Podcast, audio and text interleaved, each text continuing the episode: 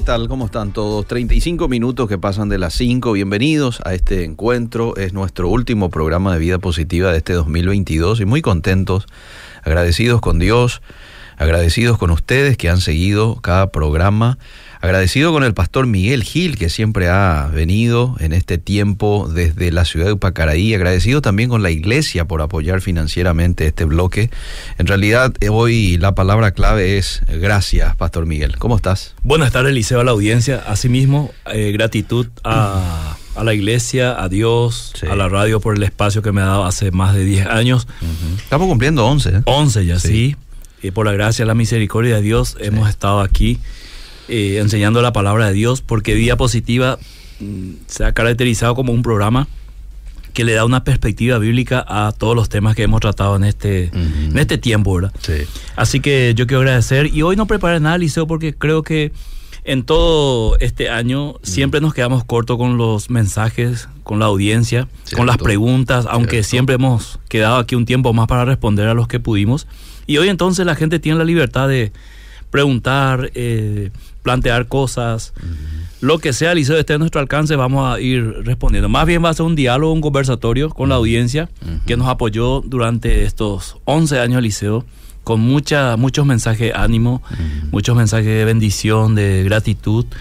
Hubo oyentes también que, tengo que reconocer, eh, frente a la radio me han esperado, me han dado una ofrenda para mi combustible, ¿verdad? Así que agradezco muchísimo. Esos, esos gestos del liceo son diríamos, parte de la cosecha de lo espiritual, que está en los planes de Dios cuando uno vive por fe. Totalmente, totalmente de acuerdo con lo que usted dice. Y siempre la, audiencia es muy oportuna, con mensajes de aliento. Yo siempre agradezco también aquí. Eh, estoy orando por vos, hermano, estoy orando por tu ministerio. Eso nos alienta en la tarea que hacemos. Sí, sí, ¿eh? nos muchísimo. Necesitamos, de hecho. Porque hay veces, Eliseo, que tengo que reconocer que ha, ha habido días en que yo vine totalmente bajoneado y vine para cumplir. Y uno de esos mensajes te, renueva, te fortalece. Y uno se va totalmente diferente a lo que ha venido. Así que eso ocurrió varios martes. No solamente este año, sino en el transcurso de todo el tiempo que estuvimos aquí en Odedira, desde el 2012 creo. Más no, 2000 menos. 2000, arrancamos en el 2012. 2012 febrero del 2012. ¿Cuánto tiempo te lleva venir de Ipacaraí hasta... Hoy, diciembre, yo diría, casi dos horas, Mm. Impresionante el tráfico. Yo no sé de dónde salió toda la gente. Pero cualquiera que va hacia Ipacaraí, Cacupé o viene de allá me da la razón. Mm.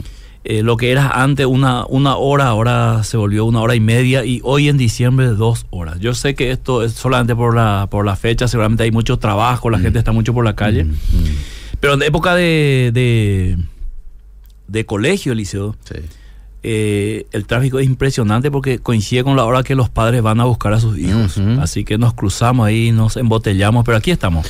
Bueno, fíjense ustedes, estamos hablando de cuatro horas de inversión solamente ida y vuelta, ida y vuelta, ¿verdad? Más 40 minutos acá. Estamos, son cinco horas más o menos que usted aparta los días martes. Y tengo que confesar, Eliseo, desde que empecé Vida Positiva, mm. eh, oré más.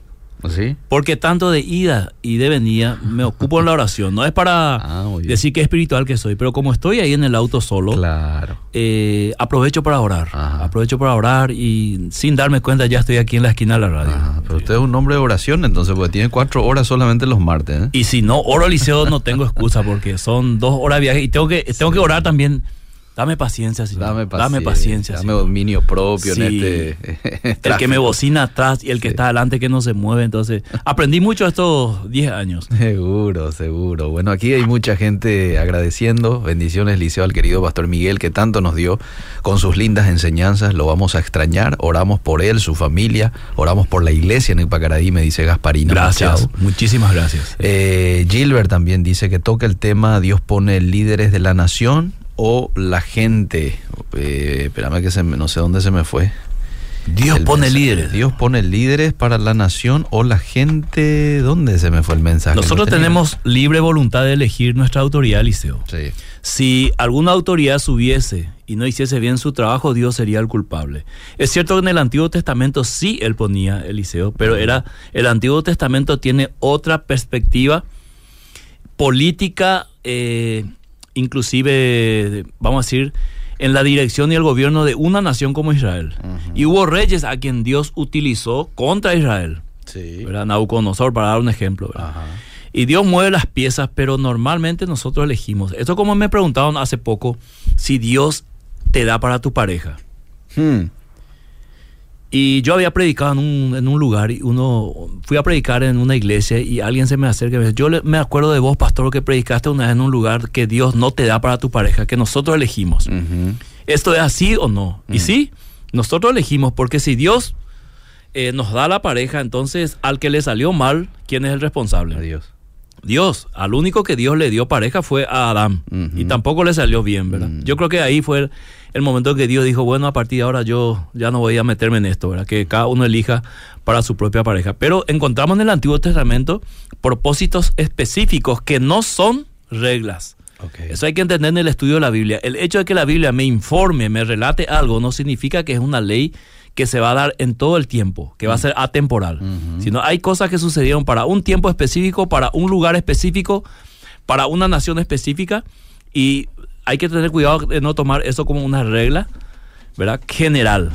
Hay cosas muy particulares en la Biblia que no son para todos, mucho menos para todo el tiempo. Ok, muy bien.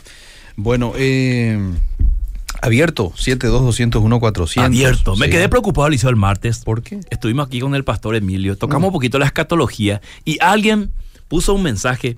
Ahora sí me quedo confundido Mm, por algo que yo hice un comentario escatológicamente. sí. Eh, tengo que eh, reconocer que la mayoría de los cristianos evangélicos Mm, en Latinoamérica y especialmente en Estados Unidos tienen una visión escatológica llamada dispensacionalismo. ujú. ¿Qué cree el dispensacionalismo? Cree que va a haber un arrebatamiento, un rapto secreto. Sí. Luego viene la tribulación, la gran tribulación, siete años de, de tribulación, tres años y medio de paz donde el anticristo va a gobernar y después tres años y medio de, de gran tribulación, basado en Mateo 24. Sí. Eh, y aparece el anticristo, va a hacer un pacto con la nación de Israel, luego a violar el pacto, ¿verdad? Esa visión escatológica yo no la tengo y muchos no la tienen. Ah, ¿verdad? Ah. Luego hay otras posiciones en- dentro del mismo, del mismo, vamos a decir, futurismo. eh, hay otras posiciones que se diferencian en ciertos aspec- aspectos, como el milenio, eh, la tribulación, el momento de, de la venida de Cristo, y son eh, visiones escatológicas que no nos tienen que hacer raro porque alguien piensa, ay, él piensa diferente. Mm, ¿verdad? Yo, yo, yo creo y sigo más bien una escatología cronológica. Por ejemplo, para mí los, los- las 70 semanas de Daniel ya se cumplió en Cristo. Hay otros, como el dispensacionalismo, que dice que estamos en pausa en la última semana y esa última semana se va a cumplir eh, efectivamente durante la gran tribulación, Ok. ¿verdad? los siete años. ¿verdad? Ah, ah. Pero para mí, estudiando el libro de Daniel y estudiando, este, vamos a decir, la, la- la escatología cronológica de la venida de Cristo, la primera venida, eso ya se cumplió con Cristo. ¿verdad? Y son posiciones diferentes, no hay, no hay por qué confundirse, ¿verdad? Ya, ya. Porque hay que entender que el otro ve diferente, analiza diferente el texto y llega a una conclusión diferente. Bueno, ahí está. Eh, vos sabés que aquí estoy queriendo restablecer el, el WhatsApp porque me están llegando mensajes, pero... Está colapsado el WhatsApp. Sí, está sí. colapsado porque están llegando varios mensajes. en el Hay Facebook muchas compras por WhatsApp también. Sí, sí, y probablemente... todo Seguramente a vos te llega también esa- esos anuncios de WhatsApp bastante. de eh, créditos, Bastante. compras. Se acrecentó en este diciembre. Mi hija me dijo bloquear, papá, pero no puedo bloquear cada, cada rato a quien me mensajea al liceo. Sí, claro. Porque son publicidad, ¿verdad? Te Uno tiene la opción de, de pasar de largo, Sí, ¿verdad? sí. Uno nunca sabe quién le está escribiendo en el WhatsApp. Es cierto. Y hay que tener mucho cuidado. pero hoy estuve tentado al liceo. ¿Ah? Me ofrecieron un crédito al liceo Mm. que me dio, me dio a pensar y dudé que sea tan, como dijo una, una vez un hermano Mm. que escuchó un testimonio, dijo, ¿será verdad tanta mentira? y algo pasó por mí, ¿verdad? Mm. Era un ofrecimiento de un crédito ya demasiado light. Yo ya no creí ya. Ah. Puede ser también. bueno, eh, mira, acá están llegando. Muy bien, aquí ya estoy con el WhatsApp. Gracias ahí a Keren, probablemente que ha hecho un trabajo también desde allí. Buenas tardes, les estoy escuchando ambos acá. Quería saber si me pueden responder esta parte bíblica en la que dice que Dios pone la autoridad y el pastor Miguel, tengo entendido que dijo que nosotros escogemos. A ver si me pueden ayudar un poquito con eso. Sí. ¿Ya respondí, Eliseo? Sí, respondió. Sí, Sí, sí. Eh, yo, yo no creo particularmente, a no ser que Dios tenga un propósito específico así que claramente nosotros podamos decir, a este hombre lo puso Dios. Porque hay te- solamente una imagen. Eh, el último presidente de Estados Unidos, ¿verdad? Antes de Biden, Mm. Trump, Trump. muchos dijeron que fue puesto por Dios, Mm. ¿verdad? Tu- tuvo la oportunidad de seguir como presidente, ¿verdad? Porque lo que venía, el adversario venía con todo el anticristianismo, pero ganó, Sí. Ganó. Y son cosas que se dan, ¿verdad? Y eso ocurrió en varias naciones cristianas inclusive. Mm. Hay varias naciones que tienen mayoría cristiana que le han gobernado a personas que no eran cristianas. Ujú. Y algunos países, creo que como Guatemala, que ha, ha habido- tenido gobierno cristiano y ha sido un desastre, ¿verdad? Mm. O Brasil, que ha tenido parlamentarios cristianos también, que fueron un desastre. Mm. No todos. Una cosita nomás quería decir, la gente tiene que, puede aprovechar en la web de la radio, si ustedes van ahí a la sección podcast, vida positiva, eh, van a encontrar algo así como 600 programas. Puede ¿no? ser, sí. Una cantidad importante Sí. de programas, diferentes temas, ¿eh? el Espíritu Santo, la llenura, eh, escatología, de todo. Así que si de por ahí tienen consultas, tienen preguntas, también pueden eh, recurrir a esos materiales allí, eh, compartirlo, bajarlo, escucharlo de vuelta. Son programas en los cuales eh, se ha tomado el pastor Miguel el tiempo de, de estudiar, de desarrollar acá, y sería bueno que vos lo aproveches al máximo. Sí. Así que podés ir podcast, vida positiva, y ahí tenés por fecha y tenés también por horario. El otro día alguien me, me preguntaba, che, Liceo, una vez tocaron un tema tal, ¿dónde encuentro? ¿verdad? Y les guié ahí a la página. Ahí está por título. ahí sí. está por título. Sí. ¿verdad? Así que hay que aprovechar. Y va a tener el panorama completo también, Eliseo, de, de dónde se sacó lo que se dijo. Exacto. Aquí muchas veces el tiempo no nos da para explicar completamente, ¿verdad? Las explicaciones tienen que tener fundamentos bíblicos Sí. y también un desarrollo Sí. didáctico para que la persona pueda decir, empezamos aquí y terminamos acá y esta conclusión se da en base a estos pasos. ¿no? A- o a esta cronología que es muy importante. Sí. Por eso muchas veces alguien hace una pregunta y quiere una respuesta puntual. Mm. Existen respuestas puntuales, pero existen respuestas que necesita toda una explicación. Sí. Que si da el tiempo lo damos y si no, algunas veces la respuesta está en eso que vos dijiste en los programas anteriores. Totalmente. Sí. Estuvo lindo nuestro encuentro el otro día con el pastor Emilio. Sí, ¿eh? sí. El, el antes, el durante y después. Cierto. Después terminamos con un asadito. Sí. Tengo que agradecer mucho al pastor Emilio su tiempo. Un gran tipo el pastor Emilio. Sí, un duda, gran tipo. sin duda. Eh, yo lo admiro mucho. Mm. Eh, he visto el, el crecimiento de su ministerio, su persona. Y yo puedo dar gracias a Dios por, por su vida. Un digno representante de los pastores. Hemos conversado muchas veces sobre el tema pastoral. Tenemos las mismas preocupaciones por la iglesia. Mm. Tenemos la misma visión pastoral. eh, una preocupación por a quién dejamos la posta pastoral. Mm. Así que queda una gran responsabilidad sobre nosotros. Somos, creo, todavía una generación joven del liceo. Nos consideramos todavía jóvenes, que somos de la misma remesa casi con el pastor. Mm. Nos consideramos todavía que si Dios nos da la gracia, podríamos dejar la posta a una generación que viene detrás, Mm.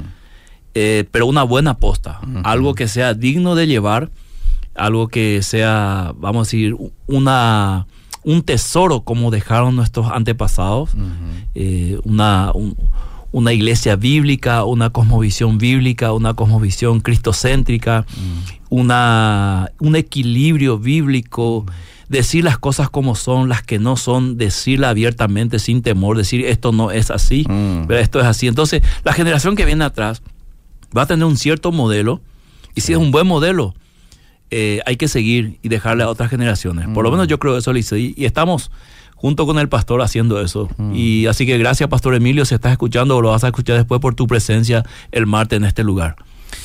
Muy bien. Eh, ¿Cómo hago para tener dominio propio? Una pregunta puntual. Es un fruto del Espíritu Santo. Mm. No hay dominio propio sin la presencia del Espíritu Santo. Mm. Ahora uno dice, yo tengo el Espíritu Santo. ¿Será que ya tengo el dominio propio o tengo que buscar? Uno al tener el Espíritu Santo ya tiene el dominio propio. Lo que tiene que hacer es desarrollar el dominio propio. Y para desarrollar dominio propio tiene que pasar por ciertas pruebas para saber si tiene el dominio propio. ¿Entendés, Liceo? Sí, sí. Entonces, vos estás jugando un partidito de fútbol, Sí. eh, vos sos cristiano, tenés el Espíritu Santo, ya está el dominio en vos, ¿verdad? La semilla, el dominio propio. Y así cada partido quizás fin de año lograste tener un dominio propio. Estoy poniendo un solo ejemplo. Está el dominio propio en el matrimonio, eh, en el tráfico, en las finanzas. O sea, a medida que el Espíritu Santo tiene, eh, vamos a decir, lugar en tu vida, desarrollo en tu vida, esa semilla de dominio propio, que es su fruto, va a ir creciendo. Y no solamente va a ir creciendo, lo que va a hacer es que otros puedan ser beneficiados con eso, inspirados con eso, ¿verdad? Entonces, eh, tu ejemplo, tu testimonio puede inspirar a otro a buscar también el dominio propio, porque no es que aparece como acto de magia. Si alguien me dice, dame dominio propio, pastor, ora por mí. Y yo no puedo orar, Eliseo. Lo que yo oraría es, Señor, dale lucha, eh, lucha, dale, dale este, eh, problemas, dificultades. Así va a tener dominio propio. Porque ese es el desarrollo del dominio propio, querido Eliseo.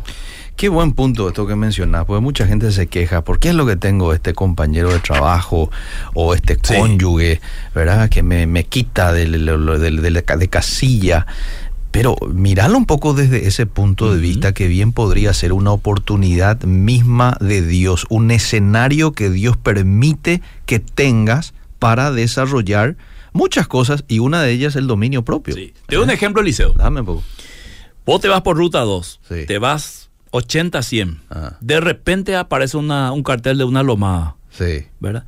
Eso te obliga a reducir la velocidad por dos motivos. Uno, por, para que no golpees tu vehículo. Claro. Y dos, eso está ahí para eh, guardarte a vos y al peatón de un accidente. Sí. Porque al momento que vos reducís la velocidad hay más posibilidad de evitar un accidente. Entonces, alguna vez es molestoso ese, esa lomada. Sí. Pero si pensás bien, es por tu bien, por el bien de tu vehículo y por el bien del peatón Mm. o del que va a cruzar. Mm. Entonces, así también Dios utiliza en nuestras vidas personas, circunstancias, eh, todo lo que nosotros conocemos como mundo Sí. nos hace a nosotros crecer espiritualmente. Porque si Dios quitase todas las barreras, Mm, ¿cómo nosotros nos desarrollaríamos? ¿verdad? Claro. Entonces vos le mandás a tu hijo a la escuela Sí. y ahí él se tiene que desarrollar. Si vos le haces toda la tarea, Mm. te vas, te sentás en el piso de las 7 de la mañana hasta las 11 y media todos los días, tu hijo no se va a desarrollar. Mm. Va a tener 15 años y no va a saber leer ni escribir. Mm. Y Dios actúa de la misma manera. Nos pone en el mundo, nos da su Espíritu Santo y deja que nos desarrollemos y se desarrolle el Espíritu en nosotros y crezcamos, maduremos espiritualmente y comenzamos a discernir las cosas. Y nuestro carácter comienza a cambiar. Qué buen punto, con una excelente ilustración también. Sos una bendición, tu postura, pastor, muy interesante. Preterista con reservas, creo, dice. Nos obliga a seguir estudiando, aunque aún no cambio mi postura, pero siempre nos desafía. Sí. ¿Qué pensás del don de sanidad? Yo creo que el don de sanidad está vigente. Podemos debatirlo bíblicamente, no hay ningún problema, ¿verdad? Porque aquel que dice que los dones fueron cesados tiene solamente un, un pasaje en Corintios para, para basar toda su postura. Mm. Ahora, yo, pero ese ya lo explicamos aquí cuando hablamos del cesacionismo y el continuismo, que todo cesacionista sigue siendo continuista, porque si vos le decías a un cesacionista, ¿vos crees que Dios puede hacer milagros? Está obligado a responder que sí, ¿verdad? Y a, a un continuista eh, es cesacionista porque vos decís, vos crees que Dios eh, puede hacer el don de sanidad, sí, ¿por qué no te dan los hospitales a sanar a los enfermos? Y no, no te puede responder. Mm. Entonces, ¿dónde cae esto? Cae en un equilibrio en depender de Dios. Que yo creo, Eliseo, yo he recibido sanidad por medio de oración de algunas personas, como mi mamá, y yo tengo testimonio de haber sido sanado por oración. Entonces, yo soy una persona que creo en la sanidad. Ahora, lo que yo no creo muchas veces es cuando uno se erige como Dios y dice qué día y qué hora va a haber sanidad. Eso es muy peligroso. Sí. O sea, yo no lo quiero hacer. Yo quiero depender de Dios. Porque también he orado por personas eh, que estaban enfermos, Liceo, y terminaron eh, muriendo. Mm. Y es como que mi oración no valía. Y yo varias veces entré en crisis espiritualmente Y le decía al Señor, y cuando yo veo a alguien prometer sanidad, prometer sanidad, yo sé que no es cierto eso, Eliseo. Mm. Porque si tiene ese poder, Mm. entonces ese poder debe ser para todos los cristianos. Cierto. Y alguien me dirá, no, solamente para los que tienen los dos. No, tiene que ser porque con toda la intención, no solamente yo, hemos orado muchas personas por, por personas que estaban enfermas, hemos clamado a Dios que se sane y no se sanaron. ¿verdad? Y hemos puesto nuestra mano, aceite, lo que sea. Hay que entender la voluntad de Dios y los propósitos. Y no, pero es, eso, no es que faltó fe. no, no, no faltó fe, pero Uh. eso no me quita a mí el seguir creyendo que Dios puede obrar Claro. sanidad en la vida de una Claro. persona. Pero entendiendo que la voluntad de Dios es superior a la nuestra, ¿verdad? Y que nosotros la abrazamos, como sea, aunque esto signifique que le tenga que eh, llevar a nuestro familiar. Y ¿o no hay, me acuerdo una vez cuando hablamos del decreto, de los decretos. Eliseo, y cuando un- uno de los oyentes me mandó un mensaje gr- grosso, Mm. ¿verdad? Fuerte. Pero ¿cómo yo voy a decretar algo, Eliseo, si no tengo el poder para hacerlo? Es cierto, sí. Si, si, si el- la vida y la muerte están en el poder de la lengua, que Mm. es un versículo mal utilizado, entonces es cuestión de hablar y suceden las cosas. Mm. Y no es así. No es así. Porque si nosotros tuviésemos el poder en la lengua, muchas cosas malas también ocurrirían, Eliseo. Claro. ¿Verdad? Sí. ¿Cuántas veces maldecimos? Bueno, yo estoy enojado contigo. Dale, Eliseo, que te pise un, un, un camión ahí, un, Sí. un bus en la ruta. Y si Sí. yo tengo poder en mi lengua, Eso va se va a cumplir. Sí. ¿Verdad? O que yo diga, voy a hacer un préstamo de 50 millones. Ah. Y a partir de la cuota 3, quiero que se cancele la cuenta y que el banco no me cobre más. Ah. ¿Verdad? Ah. Se va a dar peor eso, Eliseo. Eh, Hasta ahora estamos pagando algunos, algunos de los oyentes y yo algunas cuentas, ¿verdad? Sí, sí. Entonces no, no, no- y cuando se enseña eso, ahí es donde, ahí es donde Eliseo, cuando vos estudias la Biblia Mm. y escuchás eso, es como que te dan, conoces esos sonidos fuertes que te, te golpea el oído, Mm, ¿verdad? mm. Es así cuando golpea el oído de alguien que estudia la Biblia, sabe que el que está hablando o está hablando por ignorancia o está mintiendo, uno de los dos. Yo más bien quiero creer que es ignorancia, Eliseo, ¿verdad? Porque no es así. Y se sigue enseñando y bueno, cada uno es responsable de lo que enseña Eliseo. ¿Y cómo se puede hacer ahí un equilibrio, pastor, entre eh, el poder que tiene nuestra boca, ¿verdad? Que la Biblia también lo dice, poder para dar vida, para dar muerte. Creo que en Proverbios habla Sí. mucho acerca de esto.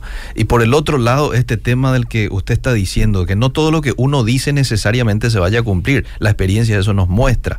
Pero ¿cuál podría ser ahí el equilibrio? ¿Cómo es que nosotros podemos entender hasta qué punto mi- mis palabras tienen poder y hasta qué no? No sé si se entiende bien.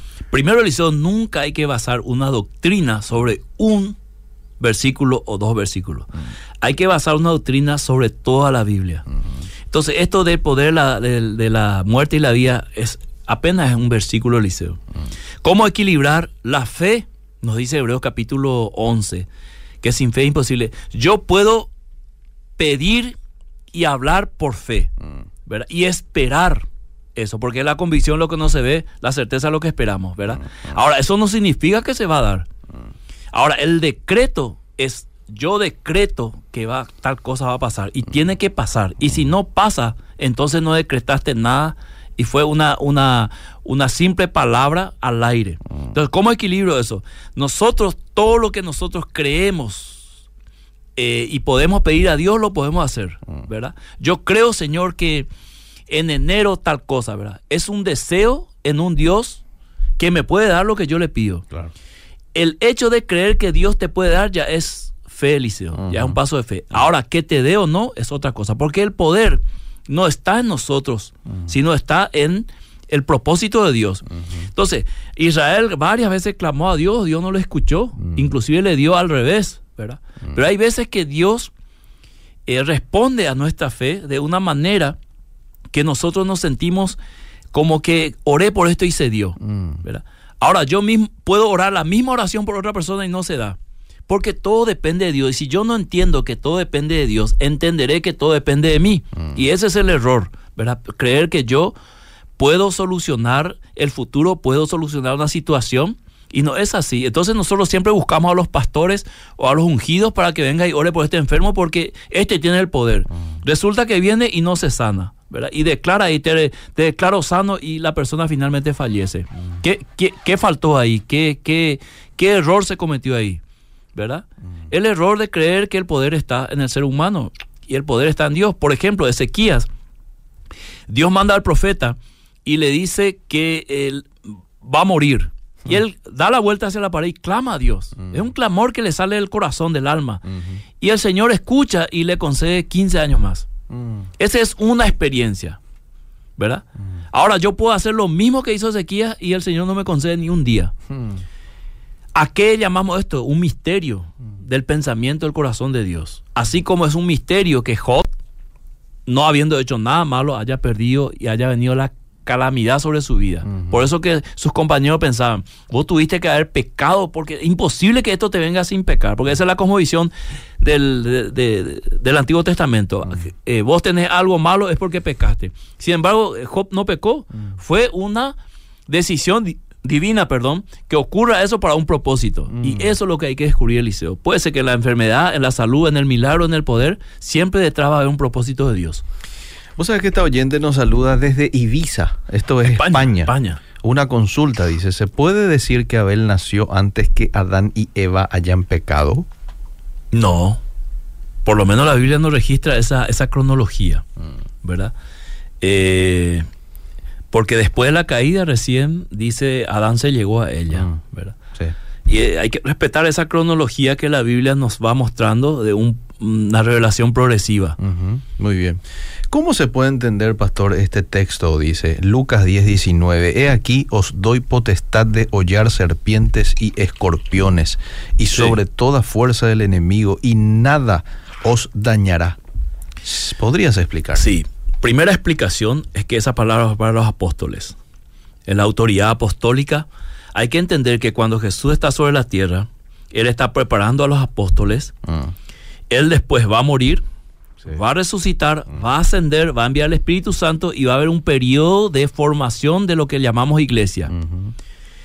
En ese periodo solamente quedan los testimonios de Jesús y los testimonios de la revelación que Dios había dado a los apóstoles para ir poniendo los fundamentos de la iglesia. Luego vendrá lo que hoy conocemos como la Biblia. En ese momento el Señor está dando autoridad a los apóstoles contra toda fuerza del mal. Y esa autoridad queda con, la, con, con, con los apóstoles. Mm. Luego nosotros, la iglesia que venimos detrás, podemos triunfar sobre el mal por el poder de Jesucristo, pero eso no significa que yo puedo, eh, además, serpientes, escorpiones no se está refiriendo a, los insectos o al, animal, ¿verdad? Sino se está refiriendo a poderes malignos, a mm. fuerzas del mal, mm. poder y autoridad, nada os dañará. Vos decís, nada os dañará y Pablo cae preso del imperio romano y muere este, decapitado. Y vos decís, Aquí yo no, entiendo, sí. Mm. Lo que el Señor está diciendo es de poderes espirituales de maldad, ¿verdad? Entonces, eso, e, ese poder que el Señor le dio a los apóstoles sí se pudo ver. Porque ellos triunfaron sobre, aún sobre esa situación. Pablo estando preso, sigue animando a los hermanos, mm. muere y muere con la fe intacta. Eso es un triunfo sobre el mal. Entonces, de esa perspectiva hay que, hay que mirarlo. Mm. Muy bien, muy bien. Hola, ¿Qué le puede decir a alguien que dice que Jesús fue político? ¿Cómo se le podría contestar? En el buen sentido de la palabra política, él fue el mejor político. Mm. Porque todo lo que él hizo y dijo lo cumplió en primer lugar. Luego ayudó a los más pobres, se ocupó de los más pobres, se ocupó de la justicia social. Él, por ejemplo, se ocupó de las que las mujeres fueran parte de la iglesia. Esa fue la cosmovisión de Cristo. Entonces, en ese sentido, Jesús fue uno de los mejores políticos, porque muy pocos políticos a partir de ahí para acá pudieron reprisar lo que Jesús hizo.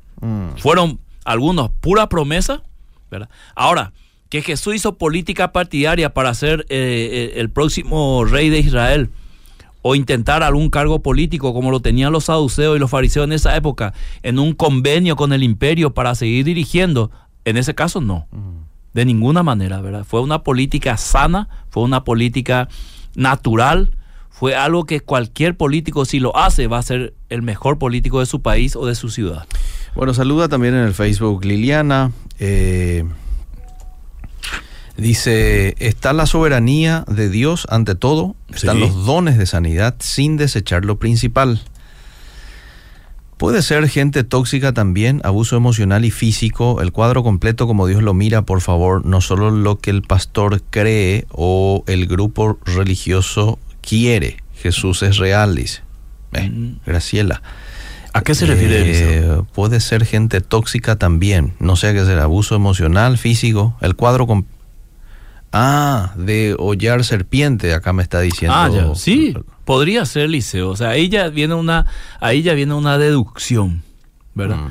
Eh, el, el- el estudio bíblico es, se hace en forma inductiva, Eliseo, pero Mm. también uno termina eh, de forma deductiva, ¿verdad? O sea, deduciendo, esto podría ser, así yo entiendo, ¿verdad?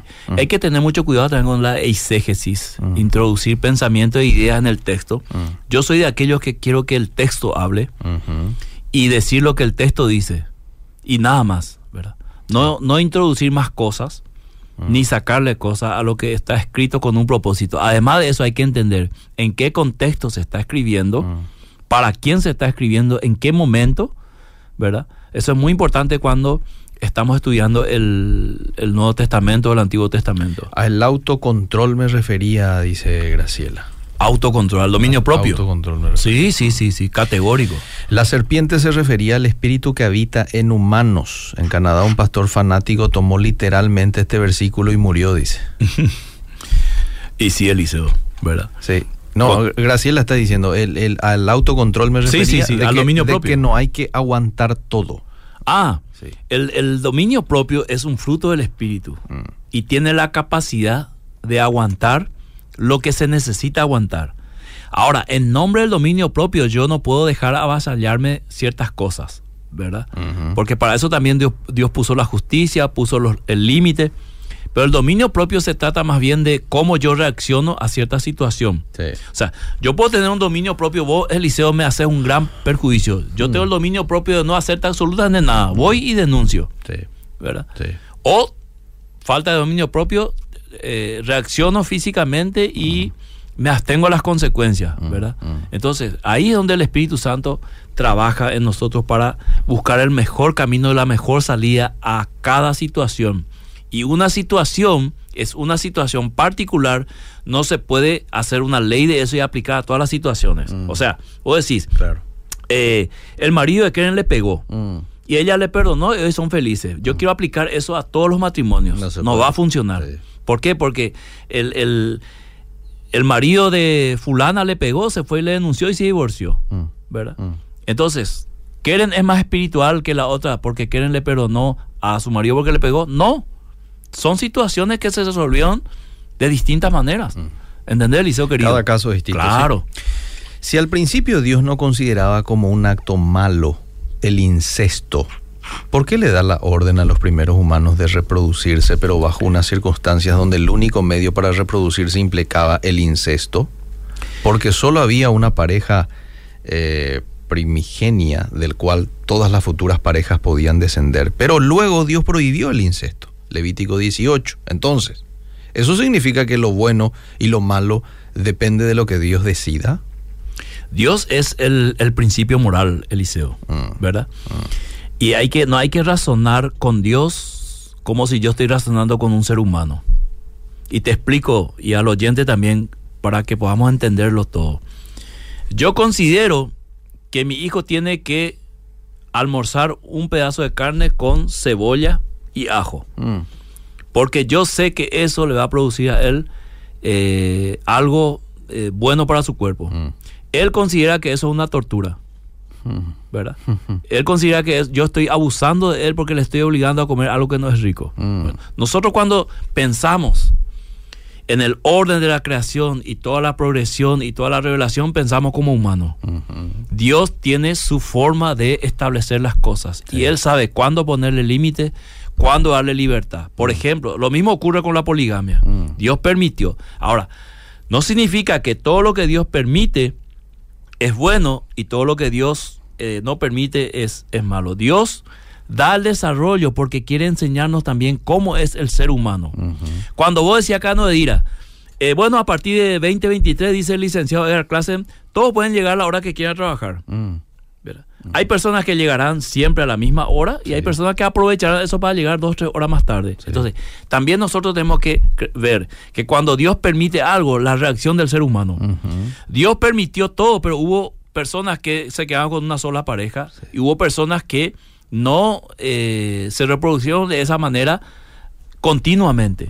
Ahora, cuando Adán y Eva eh, comienzan, es una historia que la Biblia nos cuenta. Hay muchas cosas detrás de Adán y Eva, Eliseo, Mm. que nosotros no podemos deducir que así fue, ¿verdad? Pero Dios permite el desarrollo del ser humano, ¿verdad? En un contexto donde tenían que, eh, vamos a decir, crecer, reproducirse, y luego Dios va ordenando eso, ordenando, ordenando, ordenando, ordenando, ordenando, llega la ley, ¿verdad?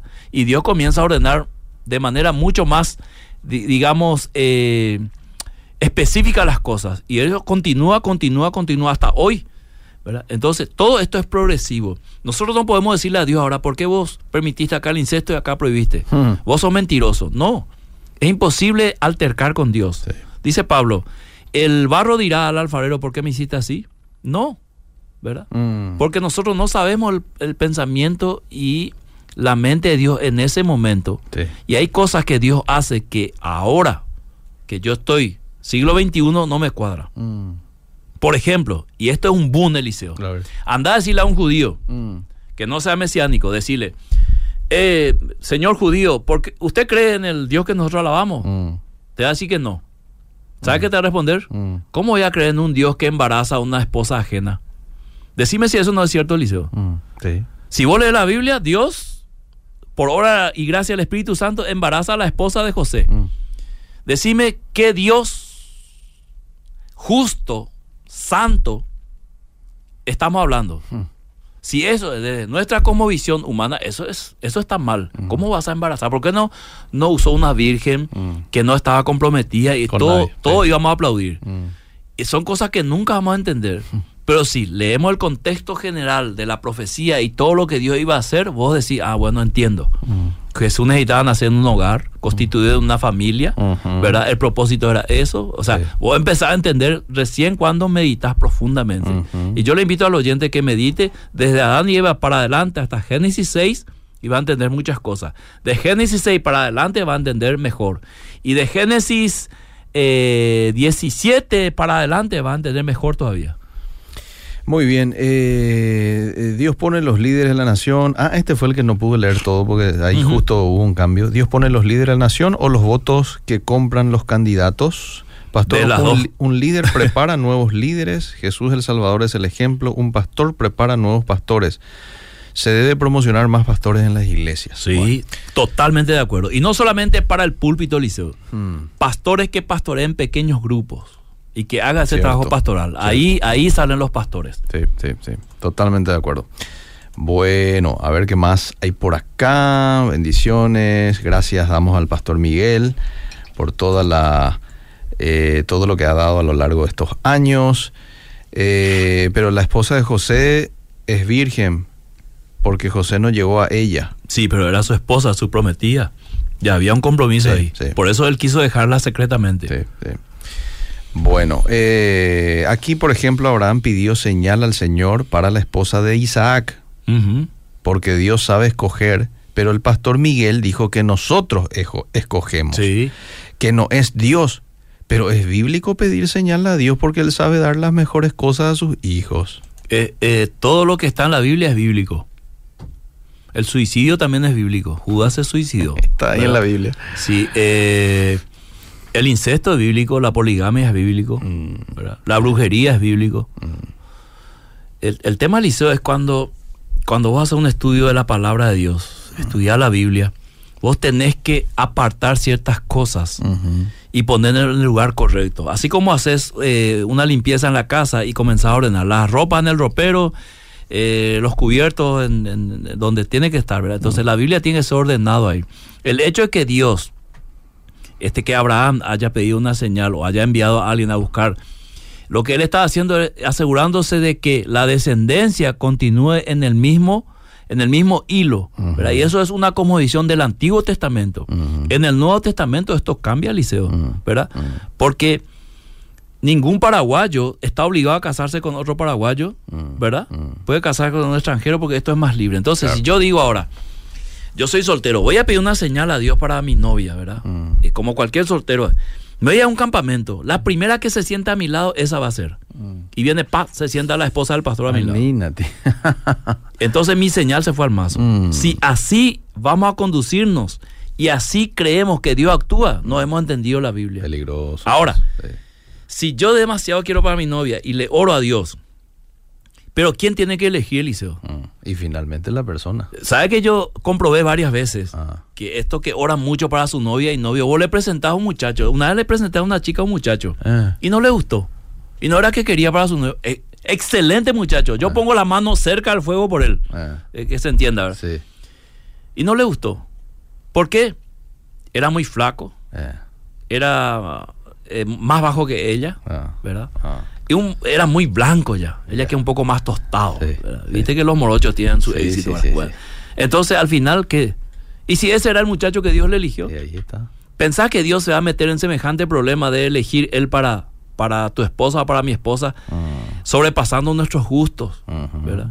Yo no creo eso. Por lo menos la Biblia no muestra eso. Aunque me pueden sacar versículos como el de Abraham, que tampoco dice eso. Creo, quiero que lo lea bien otra vez. Cuando Abraham envía a su criado a buscar esposa. ¿verdad? Si quién es el que pide señal, Abraham o el criado. Que lea otra vez el texto. Vos, Eliseo, Finalmente- vos, vos, fi- final- vos crees que Dios te dio a la, a la señora Gladys. Y no, yo, yo creo así como, como vos estás diciendo, finalmente fui yo el que eligió, pero sí lo que creo es de que hay un deseo como papá de Dios para mí a la hora de escoger a alguien, es decir, un deseo en cuanto a eh, quiero que sea una mujer que también me tema, quiero que sea una mujer que también tenga la predisposición de, Que sea tu misma fe para adorar juntos a Dios. Claro, sí, claro. Eso, así como, así como hay un papá terrenal que también desea ciertas cosas Yo que tenga también la para mis hijos deseo que sus próximas parejas o sus cónyuges sean Ahí está. buenos cristianos. Ahí está. Pero ellos tienen que elegir. Total- y ellos si yo si yo tuviese esa capacidad, ese poder, yo hace rato le elegía para mi hija mayor su- para su esposa. Ahí está. Pero todo lo que le, le ofrezco no me gusta, papá. No, No me me- gusta. ah. Yo quiero ser- que sea como vos. Ah, ¿Entendés? Ya. Y bueno, para encontrar a alguien como yo, es complicado, un ¿verdad? poco difícil. eh. Sí, e- ella dice, yo quiero que sea alto, Sí. morocho, así, Ya. así, así como vos. Que sepa hablar, así como. No, no tanto así, sino que sea como vos. Yo no sé qué ella ve en mí, Eliseo. Mm, ¿Entendés? mm. Yo siempre le pregunté a mi esposa, ¿qué vos viste en mí, mi amor, para Mm. enamorarte? Lo que nadie vio, me dijo.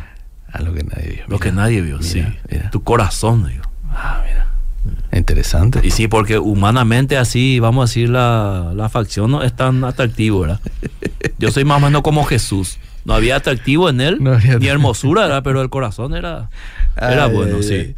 Bueno, este es el último programa de este año de Vida Positiva. La verdad que nuestro agradecimiento, Pastor, con usted. Gracias por todo lo que ha dado a lo largo de este tiempo, pero puntualmente de este año.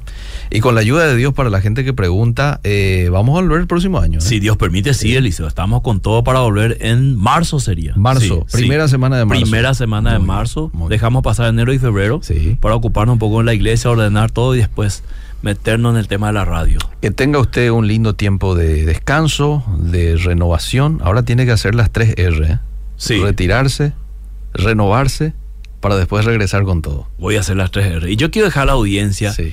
Hoy estaba orando al Señor, ¿qué puedo dejar a la audiencia al despedirme? Y me vino la parábola del reino de Dios cuando Jesús compara a, al grano de mostaza. Mm. Pequeña entre todas las semillas, pero luego el más grande de las hortalizas, tan grande que las aves hacen su nido. Entonces yo quiero decir a la audiencia que si hay algo que nosotros podemos entender de esto es que cualquier oración, por más pequeña que sea, siempre al inicio va a ser insignificante aparentemente. Pero el- lo que cuenta es el final. Cualquier proyecto, cualquier situación, no lo mires al principio, míralo al final. Cualquier cosa que estés pasando ahora, por más que este año haya sido difícil, mira el final de esa situación. Porque eso es lo que enseña Jesús de esa parábola, ¿verdad? Puso la semilla más pequeña como ejemplo, pero al final se vuelve un árbol en comparación a los otros. Así que hay una gran diferencia entre el comienzo y el final. Y con esta palabra yo quiero alentar a la audiencia a que siga orando. Si no hay respuesta, seguir orando. Amén. Recordad que esto es eh, un proceso, la semilla, luego crece, crece hasta ser el árbol más grande. Wow, qué lindo mensaje final. Gracias, pastor, por compartir un buen tiempo de descanso y de renuevo para usted y toda su familia. Quiero enviar un saludo muy especial. Me están indicando aquí que en la línea 44 están escuchando el programa ¿En serio, a todo volumen. Mirá vos. Así que vayan a Saludo al chofer Sí, sabio sí. que ha puesto a, a sus pasajeros una emisora cristiana. Porque yo quiero orar al final, Eliseo, y quizás ahí en ese colectivo haya alguna persona que esté pasando un, momento difícil, Ajá. alguna situación que está diciendo, no tengo salida. Siempre hay una salida con Dios. Mm. Siempre Dios tiene algo para sorprendernos. Amén. Así que, chofer, gracias por esa oportunidad de ingresar en tu, en tu bus y llegar a, tu, a tus pasajeros. Amén. ¿Quiere orar? Oramos, Eliseo. Oramos y con eso concluimos. Padre, yo te doy gracias al cerrar este año 2022. Ha sido, Señor, año o meses difíciles, pero todavía no terminó el año. Falta algunos días y siempre esperamos cosas mejores, Señor. Yo quiero pedirte por cada persona que está escuchando la radio o está viéndolo a, través de las redes sociales, que tú lo bendigas con aquello que está necesitando. Señor, tú sabes exactamente qué necesita cada persona, cuándo lo necesita y cómo. Y yo te pido desde aquí que tú puedas bendecirlo. Señor, aquellas personas que están pasando situaciones difíciles, momentos eh, muy duros en su vida, que tú le des un año 2023 de paz, de reposo, de renuevo. Señor, que tú puedas restituir aquello que ha perdido y bendigas a nuestra nación en el nombre poderoso de Jesús. Amén. Amén y amén.